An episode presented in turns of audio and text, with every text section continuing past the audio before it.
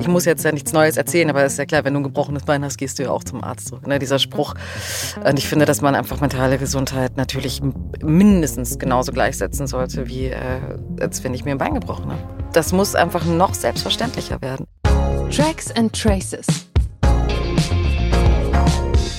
Ein Song und seine Geschichte. Präsentiert von der GEMA. Für alle, die Musik lieben. Was Musik ja so richtig gut kann, ist eine Sprache zu finden für Dinge, die man nur schwer in Worte fassen kann. Oder überhaupt ein Sprachrohr zu sein für etwas, über das kaum gesprochen wird. Mentale Gesundheit zum Beispiel. Studien zufolge sind in Deutschland jedes Jahr knapp 30 Prozent der erwachsenen Bevölkerung von einer psychischen Erkrankung betroffen. Warum also sprechen wir nicht darüber, als wäre es das Normalste der Welt, wenn es doch fast jeden Dritten von uns persönlich betrifft? Vielleicht muss ja an dieser Stelle mal wieder die Musik einspringen. Und damit herzlich willkommen zu Tracks and Traces, dem Podcast, in dem MusikerInnen ihre Songs Spur für Spur auseinandernehmen und erzählen, wie sie entstanden sind. Ich bin Gregor Schenk und das ist Christine Nichols.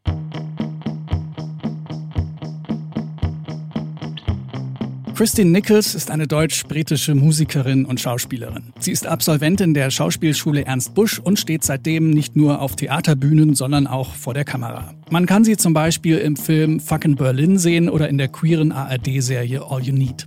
Als Teil des Elektropunk-Duos Prada Meinhof tobt sich Christine Nichols seit 2015 auch musikalisch aus. Support-Shows für Peaches, Duff und MIA inklusive. Seit einer Weile macht sie als Solokünstlerin Musik. Ihr erstes Album heißt I'm Fine. In dieser Folge von Tracks and Traces nimmt sie ihren neuesten Song auseinander, Citalo Pram.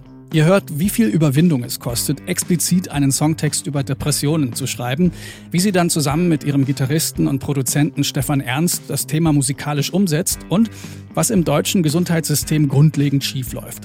Viel Spaß mit Kristin Nichols in Tracks and Traces. Citalo.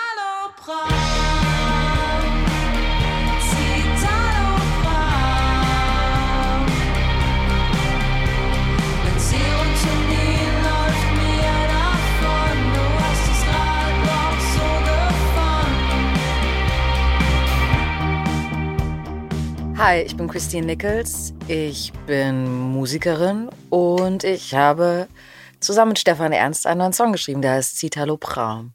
Ich glaube, es gab gar keinen Tag, bevor der Song entstanden ist, weil der über eine ganze Weile eigentlich äh, in mir geschlummert hat und ich immer wieder äh, zu dem Thema Citalopram eben äh, Gedanken hatte, Melodieideen hatte, Textideen hatte, aber immer dachte, das ist vielleicht zu heikel, einen Song über ein äh, Antidepressivum zu machen. Und mich das auch erstmal ein bisschen Überwindung gekostet hat, zu sagen, so ich mache das jetzt vocal, ich gehe damit raus und ich besinge das nicht nur einfach so, äh, weil es schick ist, sondern weil ich wie sehr, sehr, sehr viele Menschen, und das ist auch das Schöne daran, weil je mehr man drüber redet, desto mehr hört man, ach ja, geht mir auch so, oder ach, du nimmst das, ich nehme das und das. Ach ja, du bist auch in Therapie, ja, ich auch. Was auch immer so, ne? Also man, man kann immer mehr in, in Austausch, in Dialog treten mit Leuten darüber und man merkt so, okay, ich bin nicht die Einzige, der es scheiße geht manchmal.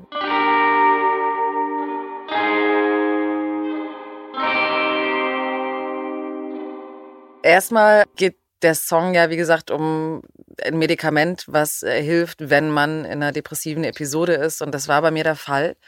Und ich lag einfach nur da und konnte einfach nicht mehr aufstehen und habe dann irgendwie angefangen zu schreiben und Fragmente zu schreiben. Und so kam dann eins zum anderen. Mit den Songs hat sich das meistens so ergeben, dass wir halt irgendwie uns meistens bei mir getroffen haben und Chrissy saß auf der Couch und sagt, okay, du, ich habe da diesen Text, irgendwie wollen wir nicht mal gucken, was man da machen kann. Genau, und dann hat sie mir den vorgestellt, vorgesungen und dann habe ich die Gitarre genommen und äh, so ein bisschen halt rumprobiert, welche Akkorde, wie man das halt irgendwie zumindest so dieses Skelett oder wie auch immer so einfangen kann. Mit der Maßgabe, dass es jetzt nicht komplett ein runterzieht, sondern dass es in aller Melancholie trotzdem was Positives hat.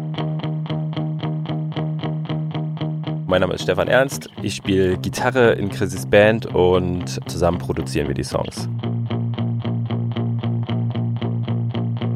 Mir war halt total wichtig, dass der Song eben überhaupt nicht was Trauriges, Schweres äh, Radiohead-mäßiges kriegt, sondern ähm, dass das Gegenteil der Fall ist, weil mich die Diskrepanz daran interessiert hat und äh, wie weit man gehen kann von, okay, es ist ein ernster Inhalt und das soll jetzt trotzdem aber klingen wie Blumenwiese. Das war dann halt, ich sag mal, erstmal so ein Gitarrenfragment und dann haben wir uns zusammengesetzt und das dann so ein bisschen ausproduziert.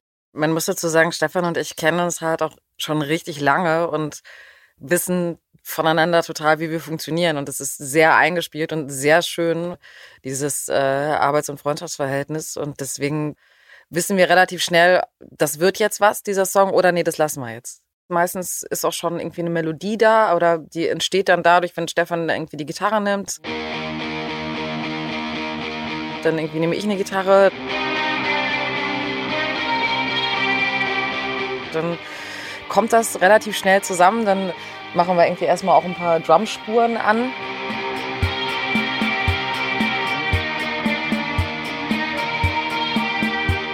Damit wir überhaupt auch ein Gerüst haben und dann wächst das relativ organisch ineinander.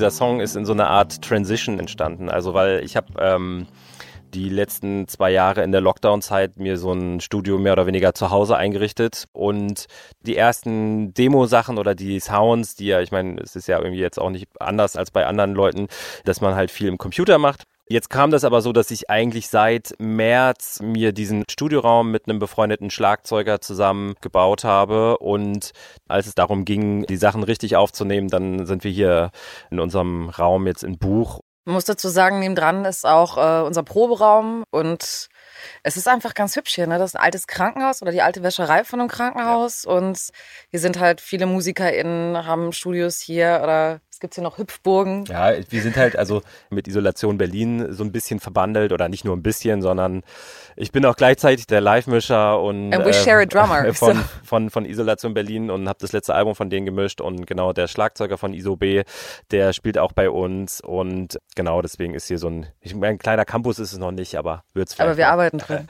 genau. Das hat unser Schlagzeuger, also Simeon, äh, aufgenommen. Und ich weiß nicht, hast du es hier in diesem Studio ja, schon? Genau, ja, im neuen ersten, Studio. Ja. ja. Die ersten Schlagzeugaufnahmen im neuen Studio. Ja, also auch da ist es halt so ein bisschen so, dass in dem Demo, dass das halt eigentlich sozusagen mit einem bekannten äh, Drum-Plugin, mit dem Addictive Drums sozusagen erstmal einfach nur so ein, auch da einfach nur ein Loop ist, der erstmal das quasi Gefühl transportiert.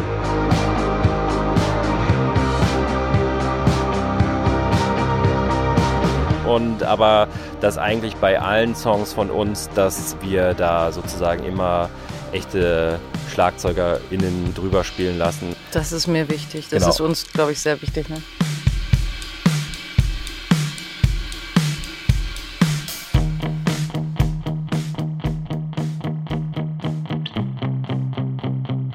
Kompakter wären nur noch Grundtöne, aber das ist halt einfach nur dieser, dieser ganz kleine Quint-Power-Akkord, der dann zusätzlich noch dadurch, dass er halt abgestoppt oder gedämpft gespielt ist mit der rechten Hand und auch den Amp, den wir dann im Studio benutzt haben, ist halt ein ganz kleiner Amp einfach gewesen.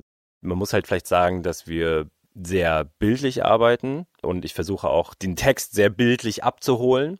Und die Strophe beginnt ja halt eben genau mit diesem Gefühl, dass man eigentlich keinen Bock hat, dass man nicht raus möchte, dass man nichts zeigen möchte, dass es halt irgendwie alles gerade nicht so cool ist. Und demzufolge ging es halt darum, das irgendwie zu spiegeln, weil ich wollte jetzt auch nicht nur, dass da quasi die E-Gitarre an sich alleine steht, sondern halt dieser sehr oldschoolige Drumcomputer.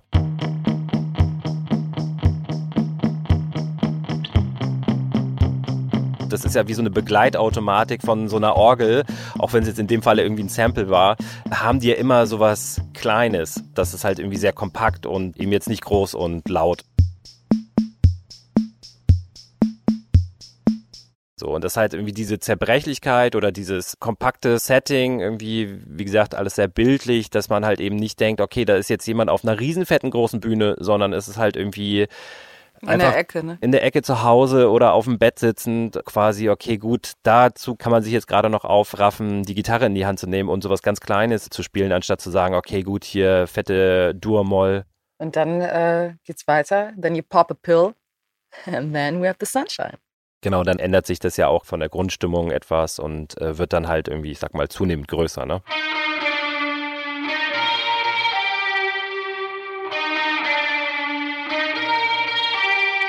Die Gitarre an sich ist eine Fender Mustang Gitarre, die so ein bisschen auch unser Signature geworden ist. Wenn man jetzt richtig nerdig werden möchte, ist die tatsächlich von 1994. Das ist halt wirklich so die Kurt Cobain Farbe. Die ist, ich sag mal, so die Hauptgitarre für die Songs von Christian Nichols. Die hat halt so eine ganz eigene Farbe, dadurch, dass sie halt irgendwie so ein bisschen sowas Nasales, irgendwie manchmal auch ein bisschen, ich will nicht sagen, was eklig ist, vielleicht ein bisschen zu hart, aber irgendwie was sehr Markantes hat. Die klingt jetzt nicht so schön wie eine Telecaster oder eine Stratocaster oder so, sondern ist halt einfach sehr, äh, auch so ein bisschen äh, beißend manchmal.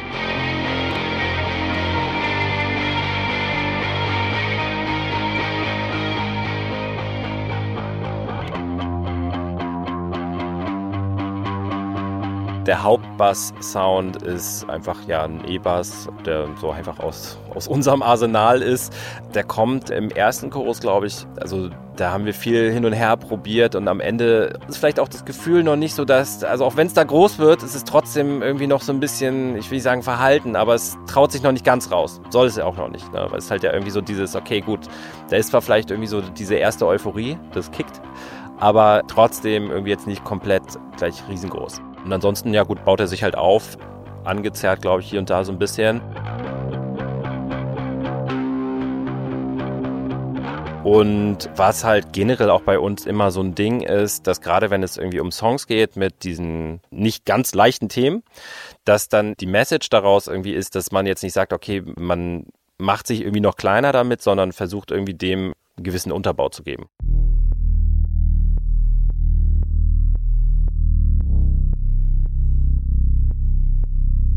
Naja, es geht ja eigentlich in den meisten Songs darum, dass man trotz eines negativen Gefühls das Ganze überwindet und wieder ins Leben findet. Genau, und da kommt dann halt einfach so dieser Subbass, äh, genau mit dem, ich glaube, die, dieses Gerät haben irgendwie so ziemlich alle, weil es halt sehr günstig ist. Der Model D, mehr sage ich da an der Stelle nicht.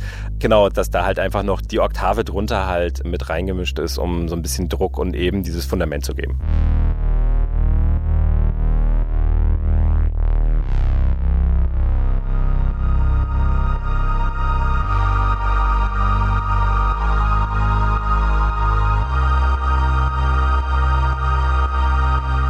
Die Also das Instrument heißt äh, wirklich Solina String Machine, ist. Ähm, die haben wir auch öfter, ne? Genau, die ist halt auch so eine Art, ja, was heißt nicht Trademark, aber so ein bisschen so ein Signature-Sound. Das waren halt so diese Streicher-Synthesizer zu so einer Zeit irgendwie, als man sich nicht ein echtes Orchester irgendwie leisten konnte, wenn man halt irgendwie was damit machen wollte. Mittlerweile können wir uns natürlich ein echtes Orchester leisten, das ist ganz klar. Ja.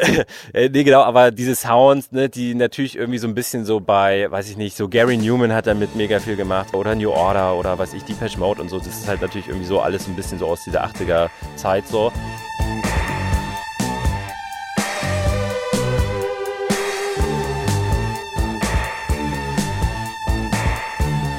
Genau, da gibt es halt auch von einer Firma, wo auch alle anderen die Plugins von benutzen. Von Arturia gibt es eine sehr schöne Nachbildung.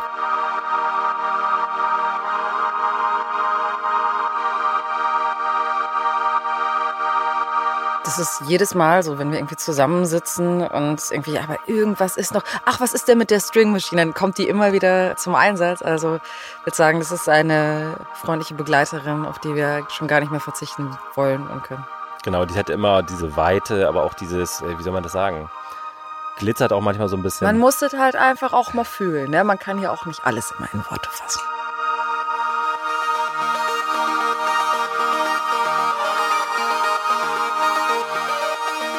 Da wollten wir nur andicken. Nein. naja, so ein Stück weit schon. äh, aber ja, also was halt bei dem ist, äh, ich glaube, das ist auf der 16. Ebene, ähm, dass der halt noch so ein kleines bisschen Bewegung reinbringt, irgendwie auch so ein bisschen was Luftiges, ein bisschen Glitzer. Also die Idee ist so, also jetzt nicht nur bei dem Song, sondern dass die sich immer, ich sag mal, sehr breit gefächert aufbauen und.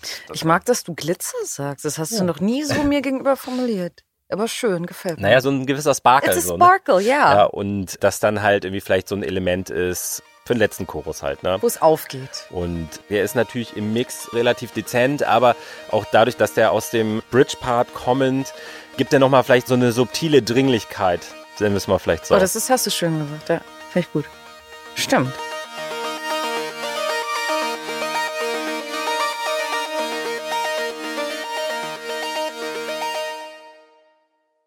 Inhaltlich, textlich ist es ja so, man kommuniziert ja mit Menschen und ich schicke dann öfter mal ein Foto von mir, wie ich irgendwie gerade auf der Couch bin oder keine Ahnung. Ich, das ging nicht. Es war so furchtbar, von mir irgendwie ein Foto zu machen. Ich dachte, ich sehe so schlimm aus und man sieht, ich sehe aus wie das ganze Leid der Welt und alles ist scheiße.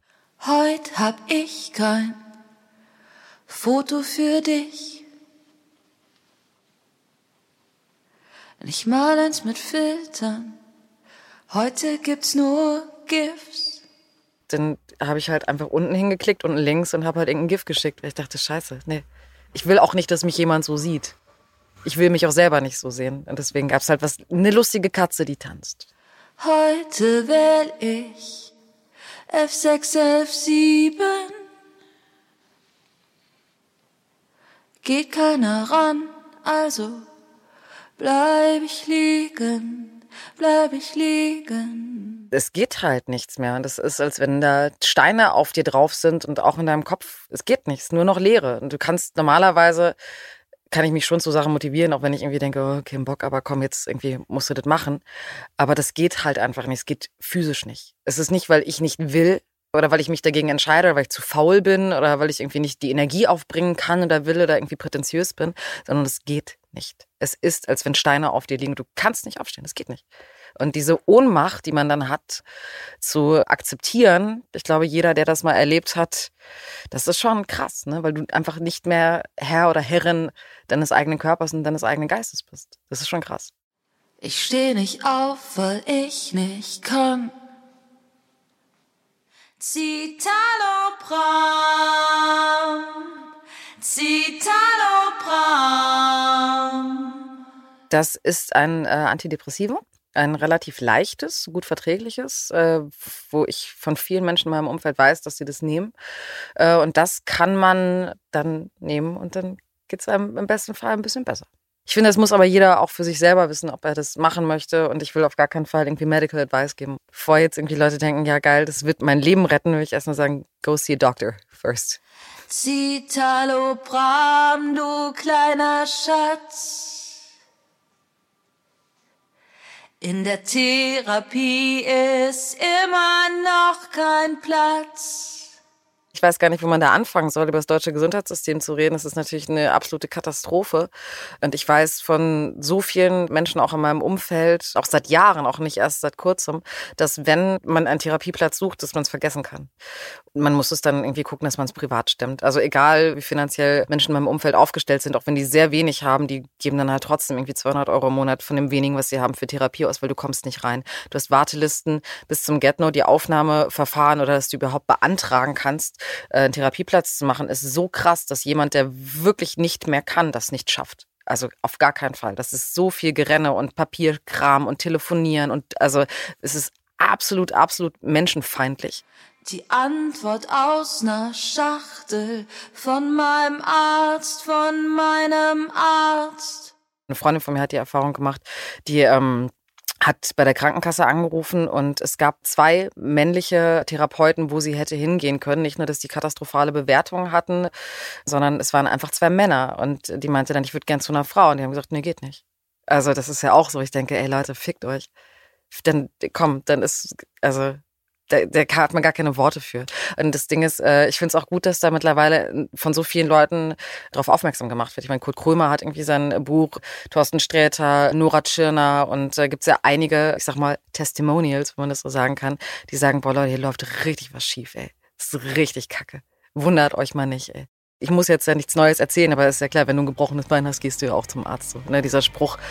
Und ich finde, dass man einfach mentale Gesundheit natürlich mindestens genauso gleichsetzen sollte, wie äh, als wenn ich mir ein Bein gebrochen habe. Das muss einfach noch selbstverständlicher werden.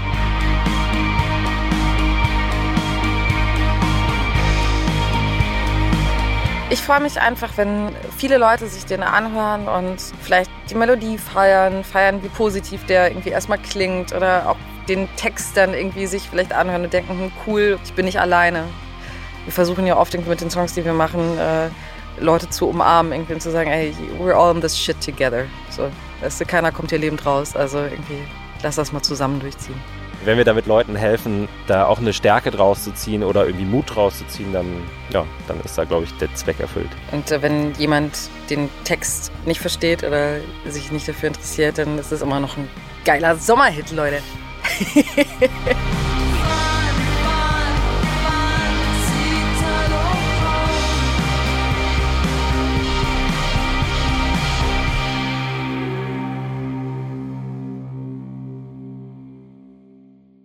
Und hier ist der Song in seiner Gänze. Citalo Pram von Christine Nichols. Heute hab ich kein